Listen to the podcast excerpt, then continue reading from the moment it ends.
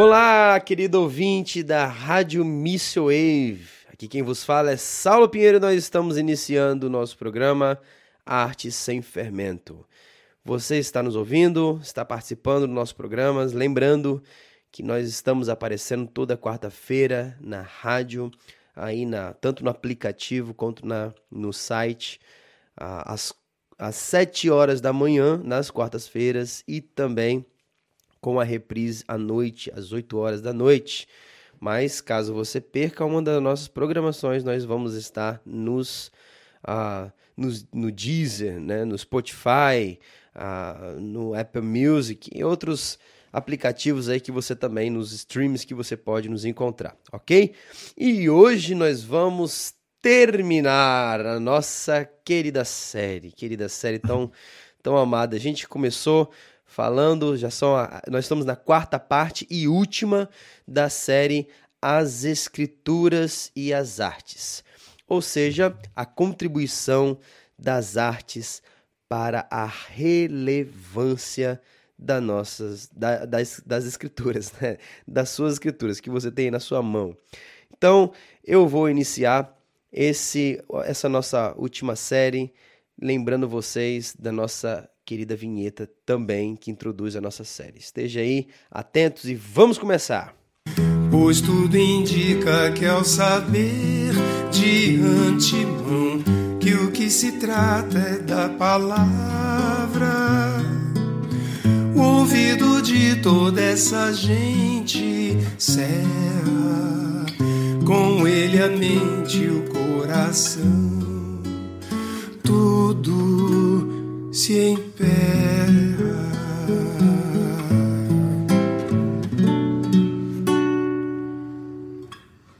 Hoje vamos falar sobre o projeto Nosso Salmo. Né? É, um, é um. Parece que tem tudo a ver com tudo que nós falamos. Então, nós estamos caminhando até essa quarta parte, que é para falar sobre esse projeto Nosso Salmo. Você que está nos acompanhando entende muito bem por que nós estamos aqui, mas é bom recapitular tudo que nós falamos para o nosso querido ouvinte. Então, eu estou acompanhado com o missionário e consultor de tradução da Bíblia, Timóteo Bachmann. Boa noite! Olá, boa noite, Saulo, boa noite, querido ouvinte. É uma alegria uh, estar mais uma vez com vocês e continuar esse papo e concluir hoje, fechar com chave de ouro, se Deus quiser. Vamos lá. Temos aí esse esse grande finale, né? para falar sobre esse todos esses assuntos que nós empregamos aí durante essa semana. Então, hoje nós vamos falar sobre Salmo 119, o projeto que nós, nós né, é conhecido como nosso Salmo, mas como eu falei anteriormente, que é bom a gente fazer uma breve recapitulação. Eu não queria fazer isso não, eu queria deixar para Timóteo você dar conta aí da de tudo que nós falamos e tentar resumir aí em alguns minutos. Joia, muito bom, pra, especialmente para aqueles que não acompanharam toda a série, né? não puderam ouvir todos, é, é, é melhor que escutem, né? mas, de qualquer forma, é, se, é sempre é bom uma recapitulação. Uh, queremos entender, né, conversar sobre onde é que as artes se encontram, né? As, as artes fazem parte de quê? Para que a gente possa uh, ligá-las com as escrituras. As, as artes fazem parte da, de uma cultura, né? De, da, da, da, cultura de qualquer povo, né? e que ah, muitas vezes tem sido ah, elaborada, eh, analisada, eh, classificada como tendo mais ou menos quatro dimensões, quatro formas diferentes de ah, observar as, a cultura. Né? É, e, então, nós vamos ver isso brevemente e onde que elas, as artes se encaixam, onde que elas se encontram dentro de uma cultura. Nós entendemos que a, que a, a arte está na parte que perceptível. Eh, se, se a cultura fosse uma cebola, então seriam várias camadas até chegar na última de fora. Então, quando a gente pega uma cebola, a gente vê logo a camada de fora, lógico, aquela pele mais fina, né? A, a cor da cebola e, e, e como ela é a, redonda e tudo mais.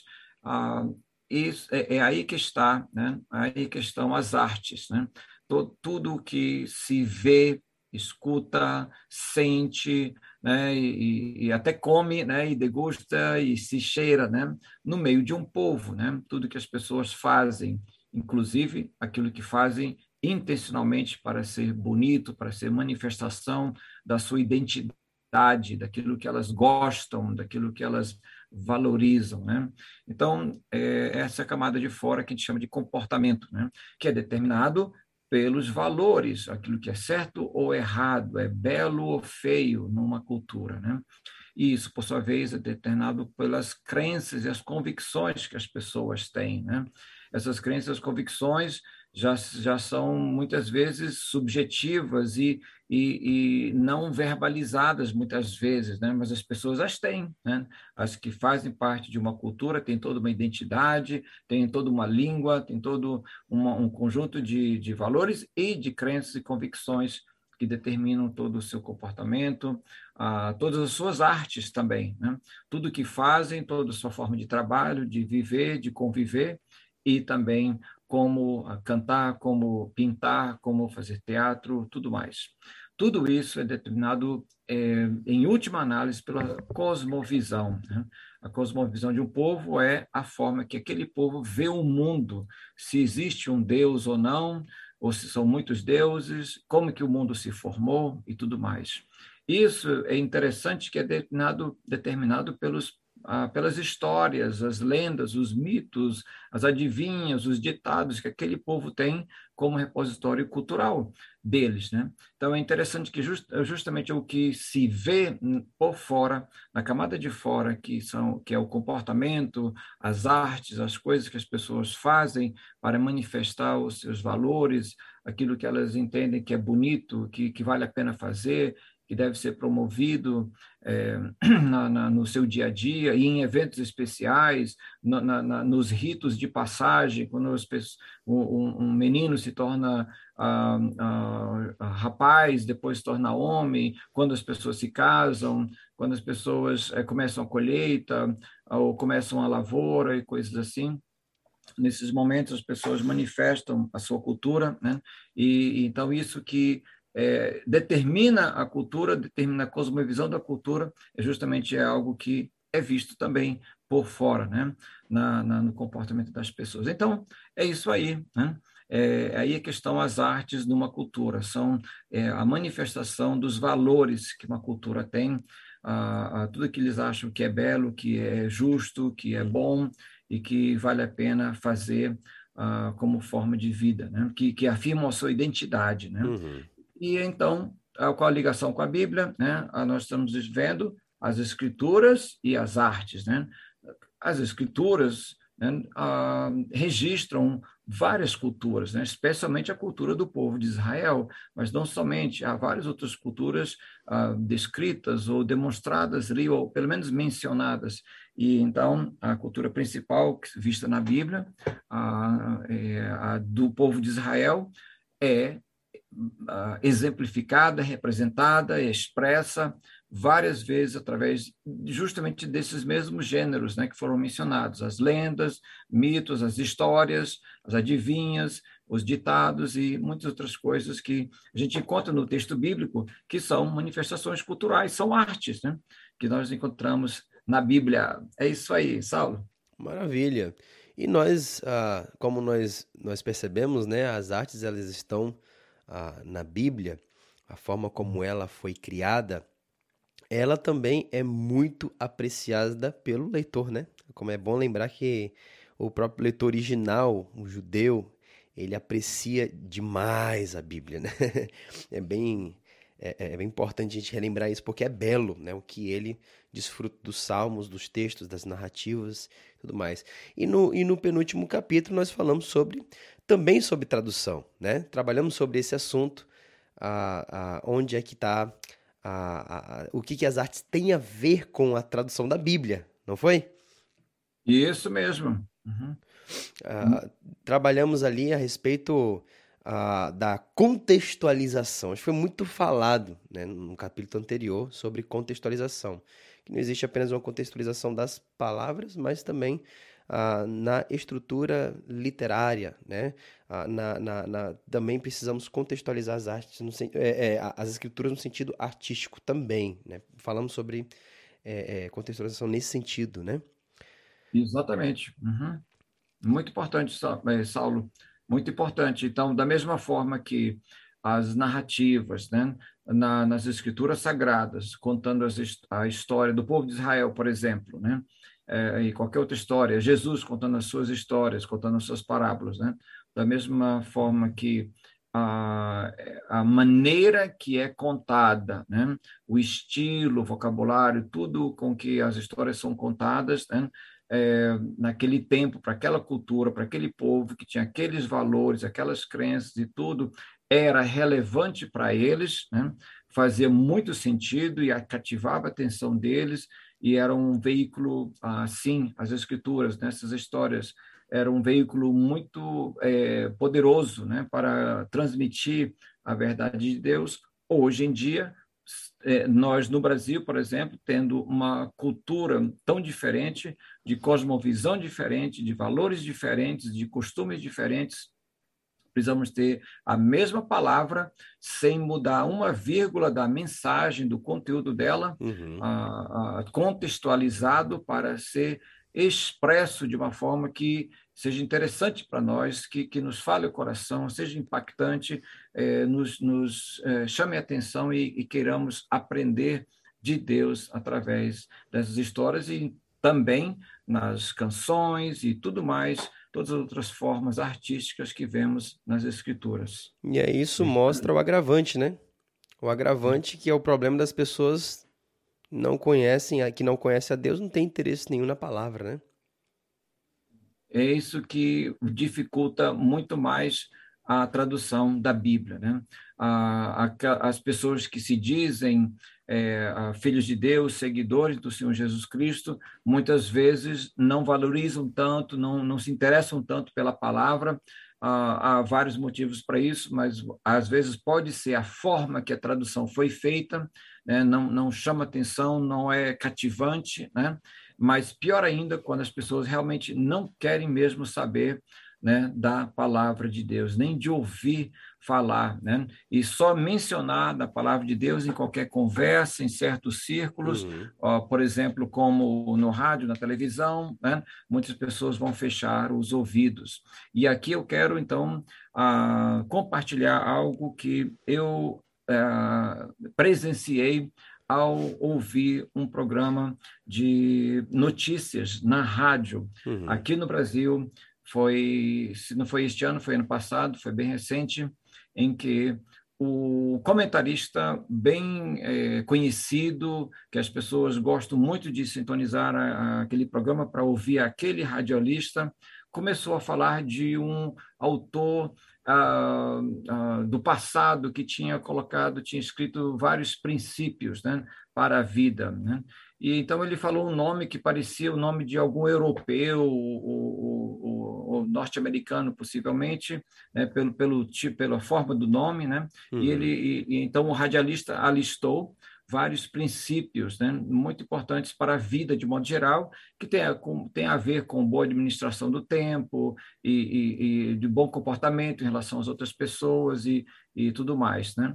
No final da fala desse radialista, ele disse Olha, gente, na verdade não foi esse fulano de tal que falou isso, não. Na verdade foi Salomão, um grande rei, o rei sobre o povo de Israel há mais de três mil anos atrás. Mas eu não falei o nome dele no começo porque eu sabia que ah, as pessoas, eh, muitas pessoas não iriam nem querer ouvir só de saber que era da Bíblia. Por isso eu identifiquei no começo como se fosse outra pessoa. Saulo, isso me chamou muita atenção porque eu já havia uhum. percebido isso em outras situações, e então eu ah, acabei de concluir, né? não sou apenas eu e algumas outras pessoas que temos notado esse desinteresse né, ah, explícito né, pela palavra de Deus. As pessoas rejeitam mesmo. Tanto uhum. que esse radialista né, era é, muito popular, ele, ele usou desse artifício para que as pessoas não fechassem os ouvidos né, uhum. para aquelas recomendações que eram da Bíblia, e ele não quis dizer de cara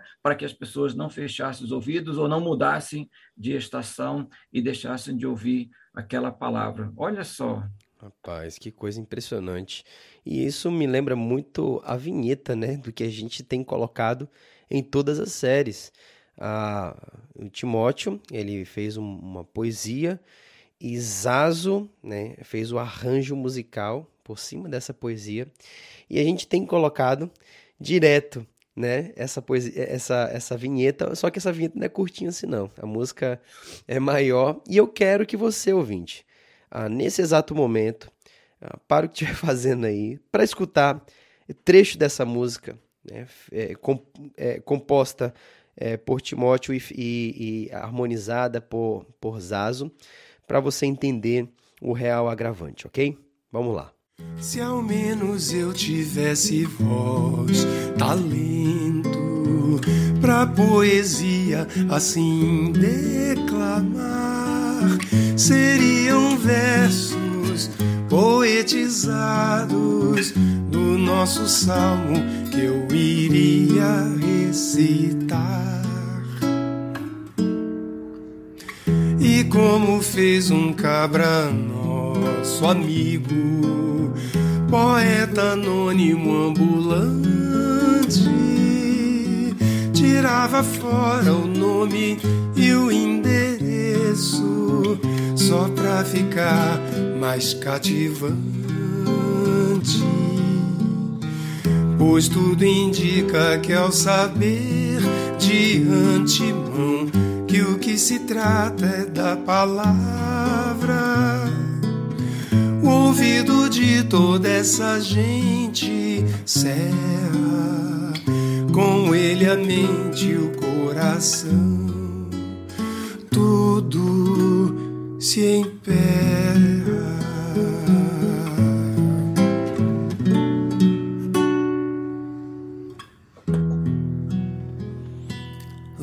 Lamento de Bachmann pela predisposição das pessoas de não ouvirem a palavra de Deus. Muito bom. Muito bom. Obrigado, Saulo. É, isso, isso resume totalmente aquilo que você vem colocado, né, a respeito do problema, uh, o agravante que nós vemos a respeito da tradução da palavra, de como isso não se torna algo cativante por conta dessa necessidade de, de contextualizar o estilo poético, o, o estilo literário das escrituras, né? Mas, rapaz, é impressionante como a gente é impactado por isso e somos, né, ah, levados a um senso de urgência de fazer alguma coisa. Porque é aquela coisa, né? A gente sabe falar aqui, tá falando bastante coisa, né? Trazendo realidade a respeito da cultura e as artes, sobre a, a, a Bíblia e as artes, sobre a tradução, que isso tem a ver com as artes. E agora queremos falar uhum. algo prático, do que a gente pode fazer e do que a gente já tem feito, estamos fazendo, né? A, a, é, nesse sentido. Então, desse, pode falar a respeito aí do, do, do projeto? Nosso salmo? Sim, Paulo. Sim, com muita alegria. Por causa disso tudo, querido ouvinte, né, esse desafio das pessoas darem valor à palavra de Deus, é que nós entendemos né, que ah, Deus expressou a, a, sua palavra no original em hebraico e no grego também, no Novo Testamento, né, de forma é, culturalmente relevante para o público que recebeu a Bíblia primeiro, né? o, o, primeiro público, o, primeiro, o público primário, né? E, e decidimos então traduzir o Salmo 119, né? direto do hebraico ah, para que ele também seja relevante hoje, né, em formas culturais que hoje as pessoas queiram ouvir, né, mesmo ah, sabendo que é da Bíblia, mesmo não sendo cristãos, talvez, mas numa, a, a Bíblia sendo traduzida no Salmo 119 de uma forma que cative os ouvidos e Deus possa falar aos seus corações.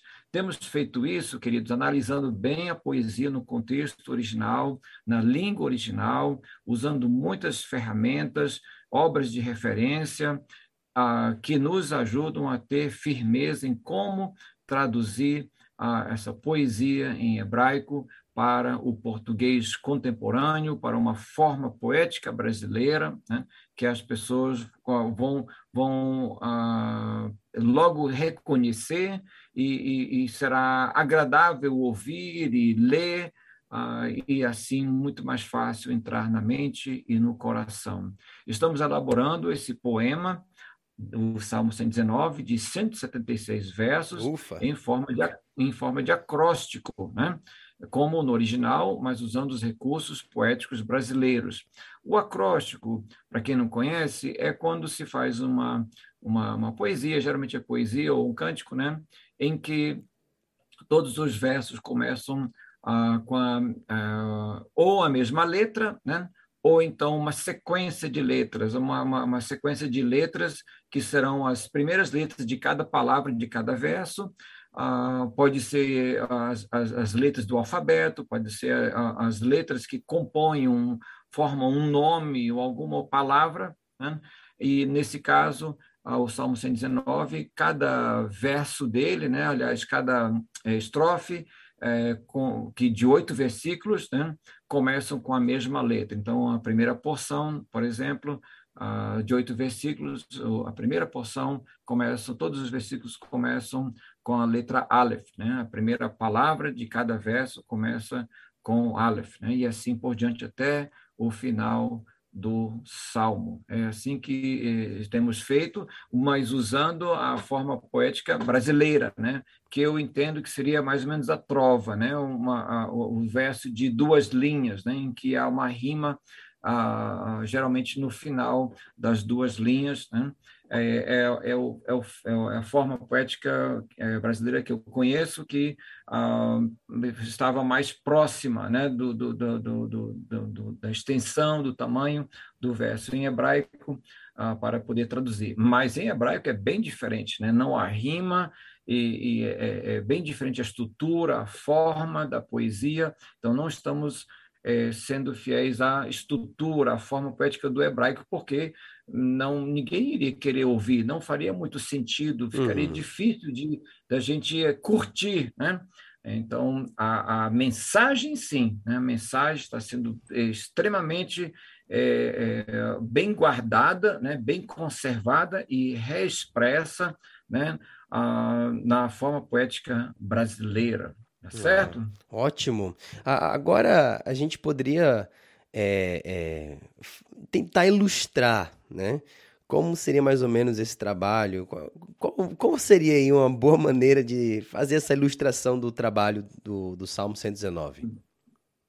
Pois é, Saulo, eu, eu, eu pensei muitas vezes sobre isso para que as pessoas entendessem né? sempre uma ilustração, né, como Jesus usou, né, contando parábolas, e outras pessoas, né, quando estão ensinando algo, usam uma outra coisa para ilustrar, né? Geralmente, né, é uma coisa concreta, né, que se, se usa para ilustrar algo abstrato, né? Claro que o que é abstrato né, é difícil de explicar, né? de, de, de, verbalizar muitas vezes. Então, se usa algo concreto. Então, vamos tentar concretizar. ilustrar isso, vamos tentar concretizar, tentar usar algo concreto, né? É, é, comestível, né? Uhum. É, é cheirável. Brincadeira, eu sei que não existe isso, mas que a gente possa é, a, a, provar né, de, de, no paladar e, e, e, no olfato também, e, e pôr a mão e, desfrutar para comer, seria a, a comida. Né? Um, um, convidar, por exemplo, um masterchef né, israelense para ensinar como se faz o prato típico de Israel, um carneiro, carneiro assado, né? Ah, é uma, um tipo de, de comida que gostam muito de comer lá, é, pelo menos hoje em dia. Não sei no tempo de, de do, do, dos reis de Israel, né, de Davi, Salomão, eu creio que sim. Rapaz, é, é provável, viu? Porque tinha tanto sacrifício e não faltava carneiro naquele lugar, né? Isso, isso. Era o gado principal deles eram os, os, as ovelhas, né? Exatamente. Então, é, se a gente pudesse né, trazer, ter aqui agora, né, um Masterchef nos ensinando tudo como se faz o prato típico de Israel, o carneiro assado, entendendo bem como é feito, a gente poderia ter o Masterchef brasileiro, né, para é, adaptar isso à moda brasileira. Né? Como? Usando o mesmo ingrediente, ingrediente principal, vai ser carne de carneiro. A gente não vai usar carne de gado, de porco, de peixe, ou então tirar a carne. Não, a carne tem que estar, é o, o, o Proteína, principal. Né? Né? é o, é o nutriente principal, é o que interessa, justamente, a proteína. Então, os nutrientes serão os mesmos, é carne de carneiro, mas a forma de preparo é bem oh. é, é, é, diferente e os temperos são diferentes, os acompanhamentos podem ser diferentes, algumas verduras, alguns tipos de condimentos que serão diferentes. Uhum. O resultado vai ser parecido com o carneiro do chefe israelense, mas o gosto será bem mais atraente para o paladar brasileiro. Oh. Né? Eu, acho, então, eu, eu acho muito bacana essa ilustração aí, porque trata a respeito daquilo que traz alimento, que é proteína, e uhum. do sabor integrado ao nutriente, né? Que é o tempero, né? uhum. né? Então, dá para perceber essa relação de uma pessoa que está sendo nutrida é, e, uhum. e, saudavelmente nutrida, né? Por proteína, uhum. mas de uma forma aí aos modos, né? A, a lá brasileiro, né?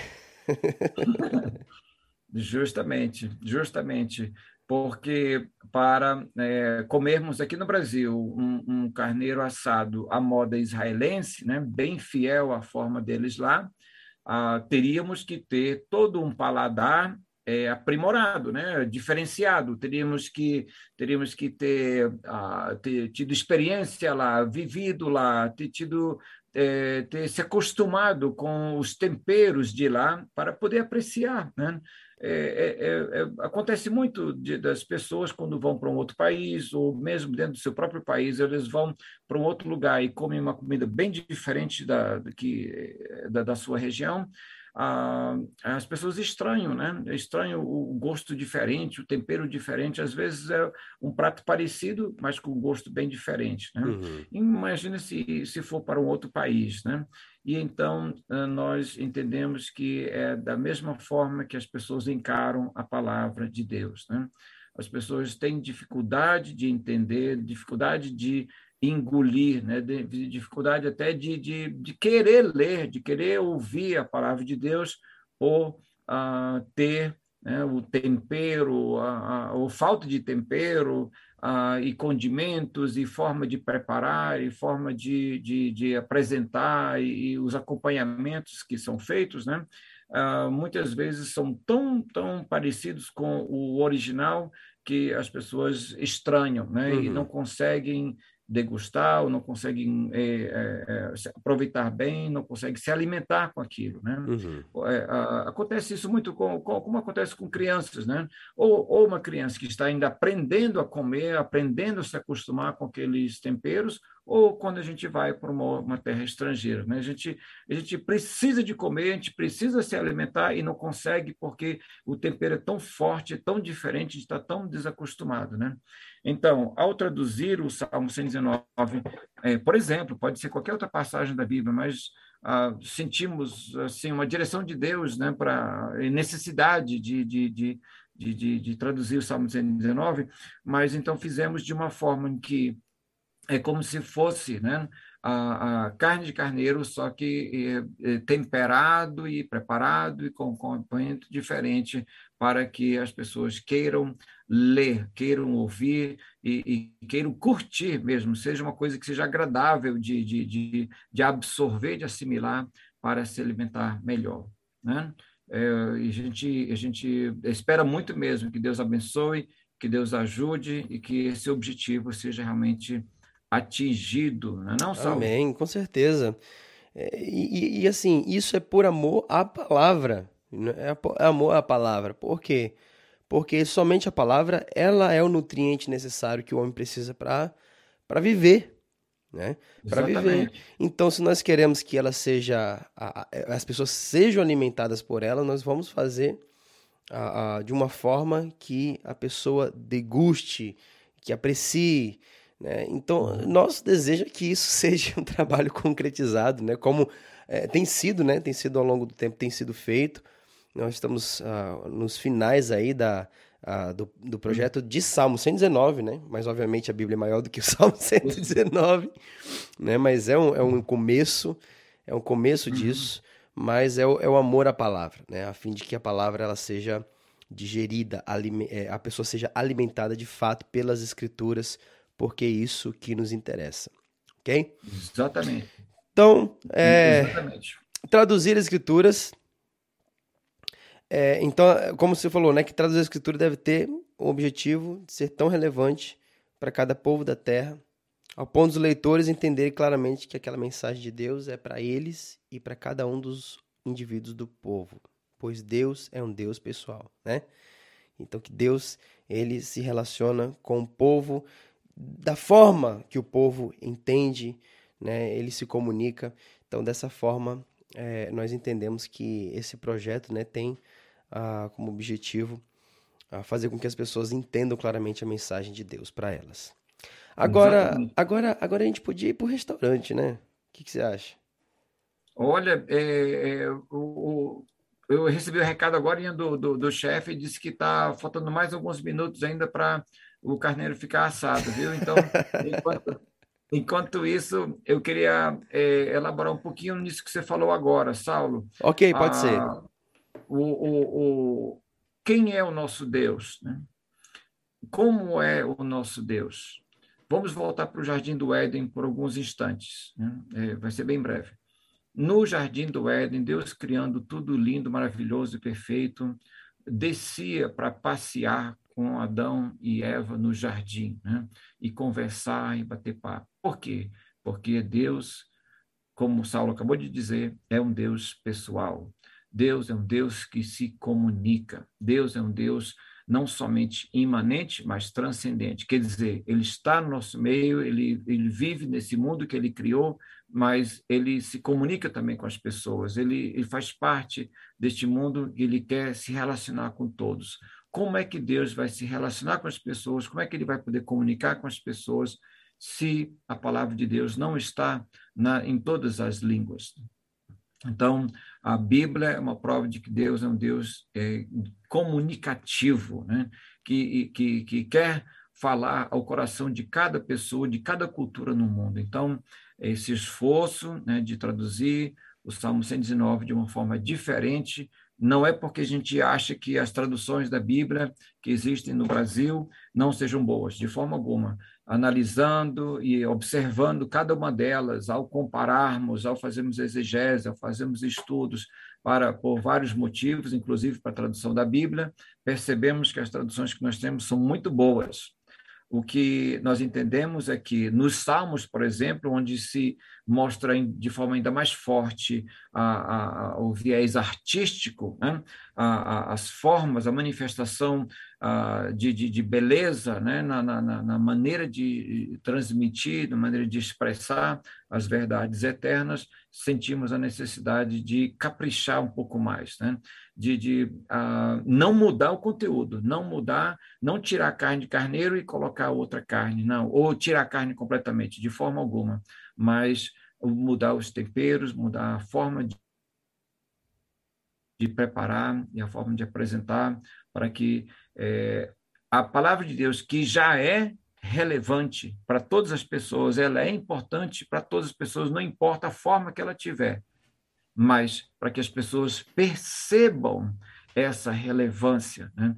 de uma forma que seja cativante para sua, sua, sua atenção, que mexa com seu coração, porque se não for assim, a Bíblia vai continuar nas prateleiras pegando mofo e as Bíblias online que existem vão continuar é, é, a, encostadas sem serem lidas, sem serem lidas por quem precisa, quem não conhece a Deus.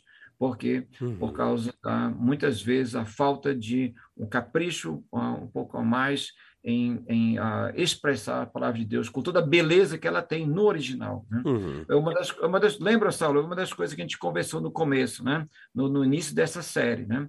Como é que as pessoas podem curtir toda a beleza, né? da, da por exemplo, da poesia hebraica, né? É, feita 3 mil anos atrás, ou, ou de outra, ou da, das narrativas, as parábolas de Jesus, né? histórias super bem elaboradas, né?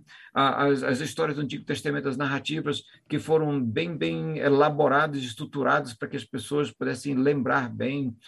Teve um, um dos nossos programas, nós entramos em detalhes sobre isso, né? sobre as histórias do Antigo Testamento. Né? Como é que as pessoas podem curtir isso? Né?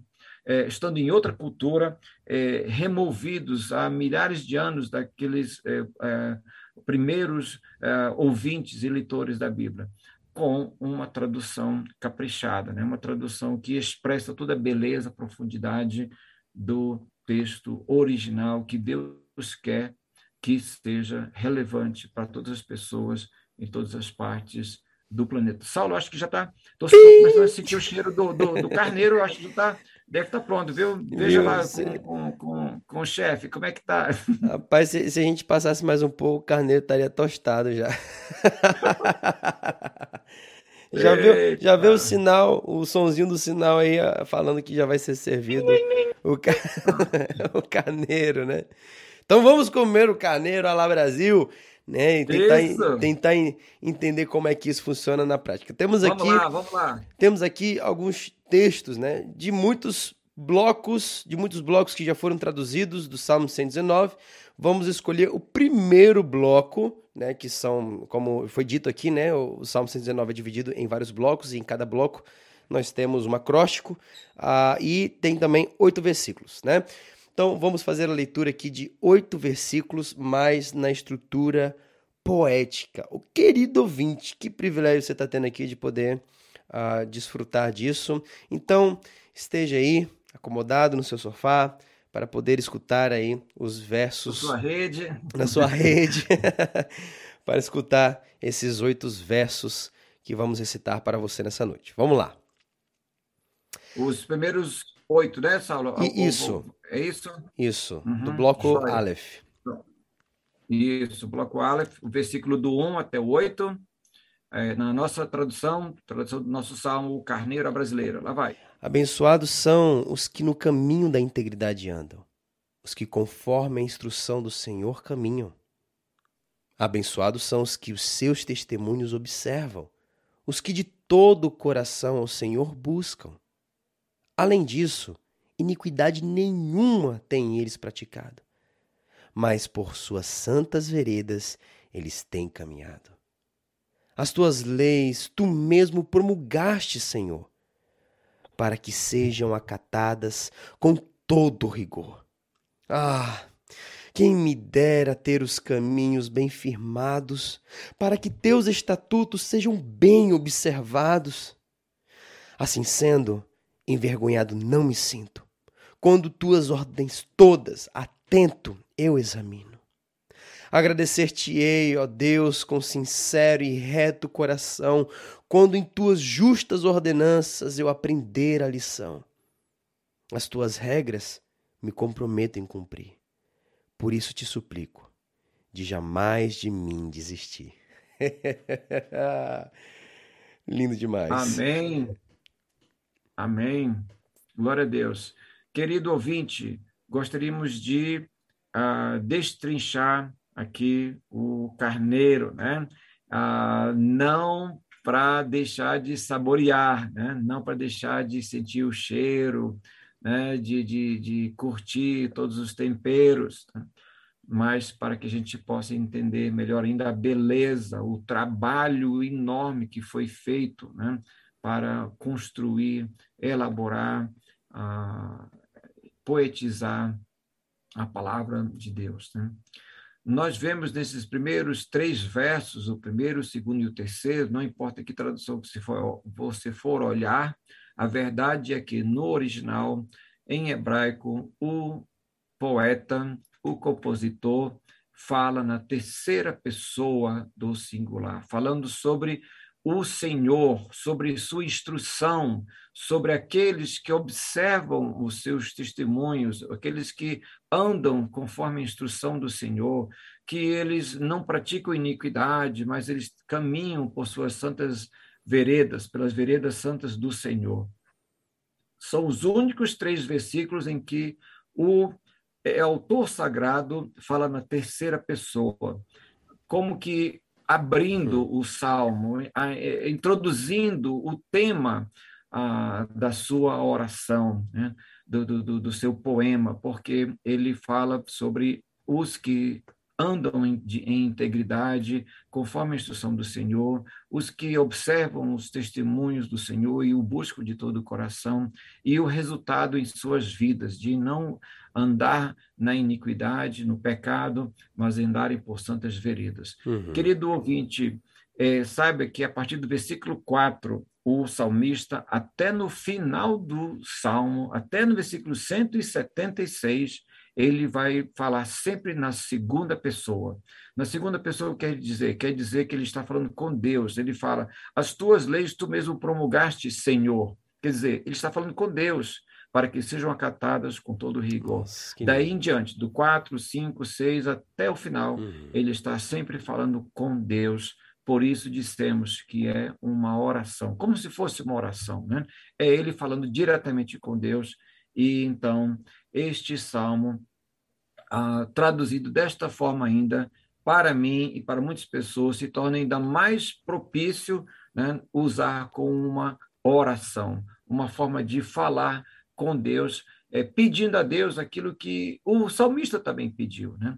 É, que oração mais bíblica é, pode ser é, a, a, do que a oração que se faz usando a própria palavra de Deus, nas próprias escrituras, como roteiro, né? Ah, para seguir e para afirmar para Deus, para agradecer a Deus, para pedir para Deus, para louvar a Deus, para confessar a Deus nossos erros, nossas falhas também. Então, tudo isso o salmista faz e a gente também pode fazer de uma forma poética, de forma que vai, vai ficar mais fácil de lembrar, que vai mais fácil de, de, de uh, guardar no coração e que pode impactar muito mais nossas vidas, a nossa emoção. Nossa. E aí, Saulo? Ah, eu, eu tô aqui, eu tô aqui só degustando, né? De perceber toda essa estrutura ah, do texto, né? De como o, o, o salmista, ele, ah, ele, ele, é tão sincero, porque de comer, do hum. começo aqui fica algo, tipo assim, tão distante da nossa realidade, né? né? As uhum. pessoas, eles são os que andam no caminho da integridade, são eles uhum. que têm os testemunhos, eles observam, né? E buscam de coração o Senhor, uhum. praticando a tua lei, né? Andando nas tuas santas veredas. E me destaca muito o versículo 5. E é interessante que a gente tem um recurso no acróstico aqui, né? Que foi encaixado no acróstico aqui, né? Que é o ah. Isso. Uhum. que ficou em destaque praticamente no texto. Ah, uhum. quem me dera ter os caminhos bem firmados. E, e você percebe que é uma, é, uma, é uma dramatização. A partir do momento que você começa a fazer essa, essa leitura na estrutura uhum. poetizada, você começa também a dramatizar. Você aprende com a dramatização. Quando você cita de uma forma poética, porque eh, algo interessante me veio aqui à mente, né? Uh, eu tive, eu tive um, um, um período é, na minha vida que eu tive que estudar poesia e declamar, né? Fiz parte de um grupo de, de declaração de poesias uh, na, na, minha escola lá em, é, aqui na Bahia mesmo. E, e, a gente fez um grupo, fez apresentações, sabe? A gente ia para auditórios e apresentava, então a gente tinha que ter a toda essa questão de dramatizar enquanto a gente começa a declamar os textos, né? A gente tem que, a gente tem que viver o texto. A gente consegue Ótimo. viver o texto quando a gente dramatiza ele. Né? Uhum. Então, os textos de, de é, é, poetizados ajudam justamente isso. Cara, isso é muito bom. Eu tô aqui, eu tô aqui besta. porque, eu, porque eu digo isso?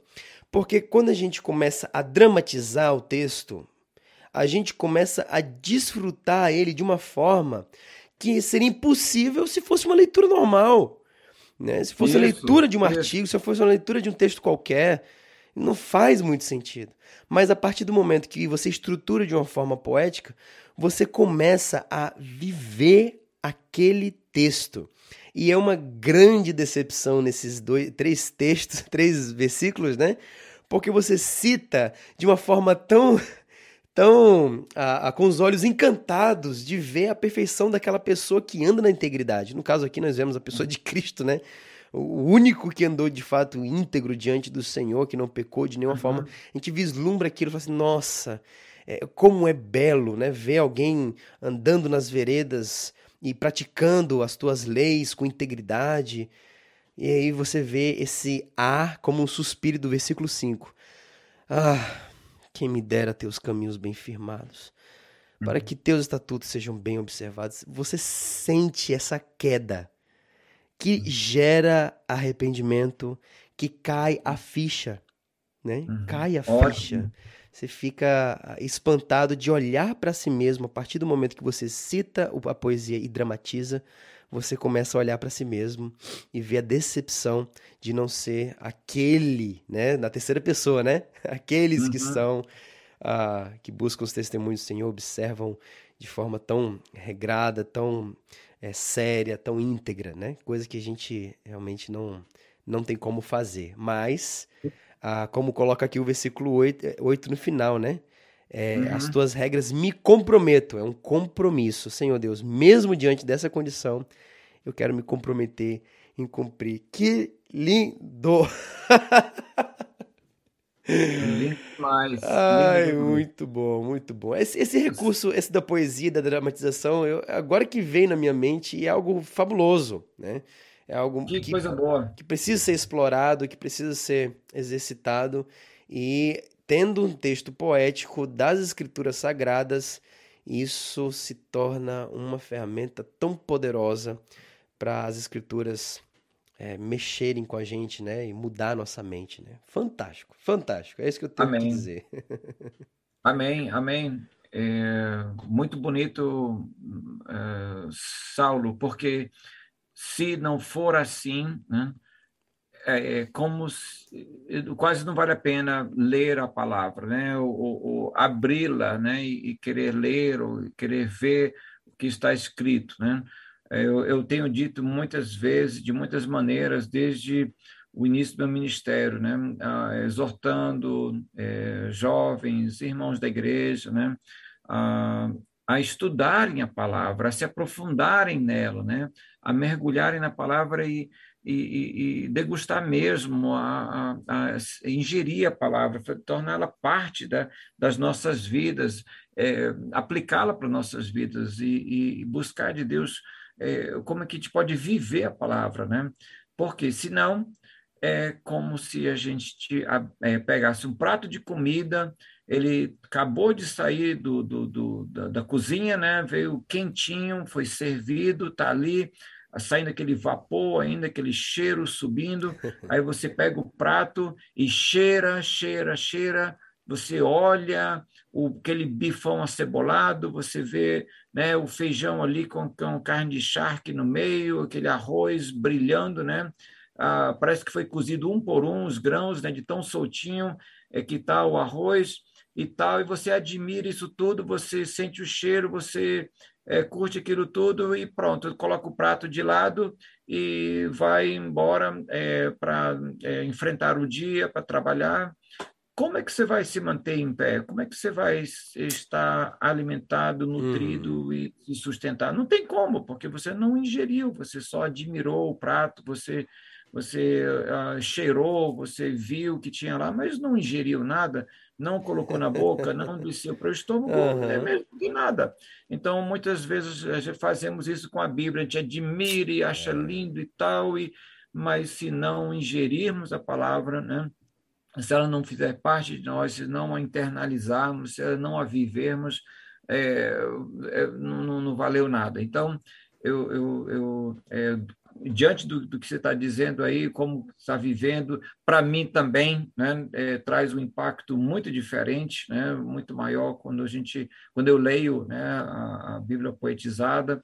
Ah, é, eu espero que isso facilite para que a gente esteja realmente internalizando a palavra, é, é, vendo ela como um espelho, para que possamos ver onde precisamos mudar, onde precisamos ah, ah, nos arrepender e nos conformarmos com ela. Mas vamos é, degustar um pouco mais, né? Vamos, vamos é, é, curtir um pouco mais do Carneiro. Vamos, Tem mais aí? A gente, eu selecionei aqui o texto de, do, do 49 a 56, uh, que é uma versão acróstica do, da letra Zain. Eu tô falando certo, Zain, tem que, tem que ficar meio, meio, meio fanho, né, quando fala Zain. Zain. Não, não, não. é normal, é Zain, é isso mesmo. Pronto. Então, é, eu vou citar é, todo o, o, bloco, então, versículos 8, ok? É isso certo. mesmo. Ah, 49 tá... ao 56, né? 49 ao 56. Isso. Lembrando que aqui, só, só um destaque, né? Ah, tá Zain, né? Ou seja, podemos fazer o acróstico na letra Z, mas, meu amigo, Z dá trabalho, né? Olha, aqui já, já quero abrir um parênteses aqui. Fazer esse trabalho de, de tradução é complicado, né, meu povo? Né? Você pegar os textos originais para você fazer a tradução do texto, porque requer você reconhecer os originais e fazer a exegese do texto e tudo mais, já é complicado, né? É, você tem que ter a teologia pronta na sua mente também, né? Conhecimento teológico para você poder fazer a tradução e tudo mais, para também entender os limites, né? Da, da, da, da, da tradução. Ah, mas... Ah, quando você vai poetizar, é outro trabalho. É, é mais um outro Complica trabalho. Complica, porque você tenta achar as palavras que estão ali, tentar organizar de uma forma que fique rimado. Meu amigo, hum. isso dá trabalho. Quando hum. você tenta organizar acróstico, aí mais trabalho. aí acaba de matar o cara. Trabalho. É trabalho. Então, o esforço vale a pena. Né? Essa é a questão, né? Que o esforço vale a pena. É, a gente poder ver os resultados de tudo isso é, é realmente é, é, é, tem, tem que ser trabalhoso. É essa questão. Tem que ser trabalhoso, assim como o ouro, uma prata que, que você é, é derrete e tenta construir ali uma joia preciosa, ali um, um anel bem confeccionado, dá trabalho. Mas isso Sim, é que é obra de arte. Tem que labutar. Isso. Tem que labutar. Isso. Verdade. É, tem muita gente fazendo obra de arte aí jogando tinta. Isso não tem trabalho uhum. nenhum, não tem técnica nenhuma nisso, né? Então tem que ter. Inspiração nenhuma, né? É, não tem. É, então é, o trabalho artístico tem que, tem que se esforçar. Mas vamos lá. Vamos fazer a leitura desses oito versículos, 49 ao 56. Jamais te esqueças da palavra que ao teu servo disseste. Através delas tens renovado a esperança que lhe deste. Já me sinto confortado por ela nessa minha tristeza, pois tua promessa renova minha vida, com certeza. Jamais me afastei da tua instrução, Senhor, jamais. Apesar da zombaria dos arrogantes que, para mim, está demais. Já me sinto confortado, Senhor, quando Bem me recordo das tuas eternas ordenanças, pois de consolo eu transbordo. Já se apoderou de mim uma ardente indignação. É contra os ímpios que desprezam a tua instrução. Jubiloso, cifrei os teus estatutos para minha peregrinação, pois na minha vida são eles sempre o tema da minha canção. Já vindo a noite, Senhor, teu nome fico a recordar. E na observância da tua lei estarei sempre a pensar. Juro que assim comigo tem sido dado, pois os teus preceitos tenho observado. Ah, primeiro você vê um cenário aqui de tristeza, de lamento, por causa da perseguição, né? A gente vê aqui no texto, a gente sente isso, a indignação dele pelas pessoas que, que desprezam a tua instrução. Enfim, mas entre esses cenários né, de perseguição, percebe-se aqui o consolo. né, o consolo na palavra, ele, ele, ele recorda da, da, das ordenanças do Senhor encontra nele consolo. Mas aí vem o versículo 55, né? Ah, 54, desculpa, que diz: Jubiloso se freio os teus estatutos para a minha peregrinação, pois na minha vida são eles sempre o tema da minha canção. Lindo, lindo, lindo, lindo esse verso, me destaca demais. Tal, talvez porque eu, eu, trabalho com composição, né? E, e assim, é, é, tão interessante ver a, a, forma como esse artista, que aqui no caso é Davi, né? Davi que escreveu o Salmo 119. Tô certo? Uh, não, não lembro ao certo, uh, Saulo, eu acho que não. Eu acho que era um, foi, foi uma equipe de compositores uh, depois depois de Davi, no período dele, ou de Salomão, é, equipe de compositores, provavelmente. É. Para ter um, um, salmo com 174, tem que ser uma equipe mesmo para fazer. Justamente. pois é.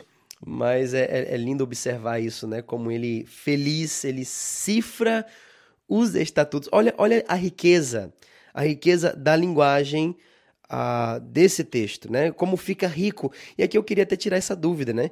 Porque esse texto, quando você pega um texto normal, original, você não vê essa riqueza ali, né? De explorar bem esse, esse texto. Mas aqui você vê esses jogos de palavras, né? Cifrar os estatutos para a pregnação e da vida dele se torna o tema da canção, enfim.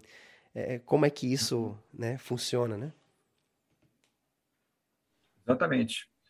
Uh, eu fico muito feliz né, em ter o privilégio de, de, de, de trabalhar contigo, Saulo, uh, elaborando, reelaborando e melhorando esses, esses versos para que realmente possam bater bem forte no nosso coração, Amém. mexer com nossas emoções e, e, e mais do que eh, não, não para ficar na superfície, mas justamente para poder quebrar o gelo né, do coração humano, da frieza, da, da carnalidade, de, de tantas coisas né, que existem no ser humano, para que possa entrar e transformar o coração. Né? Esse, esse é o propósito de Deus, através da palavra dele.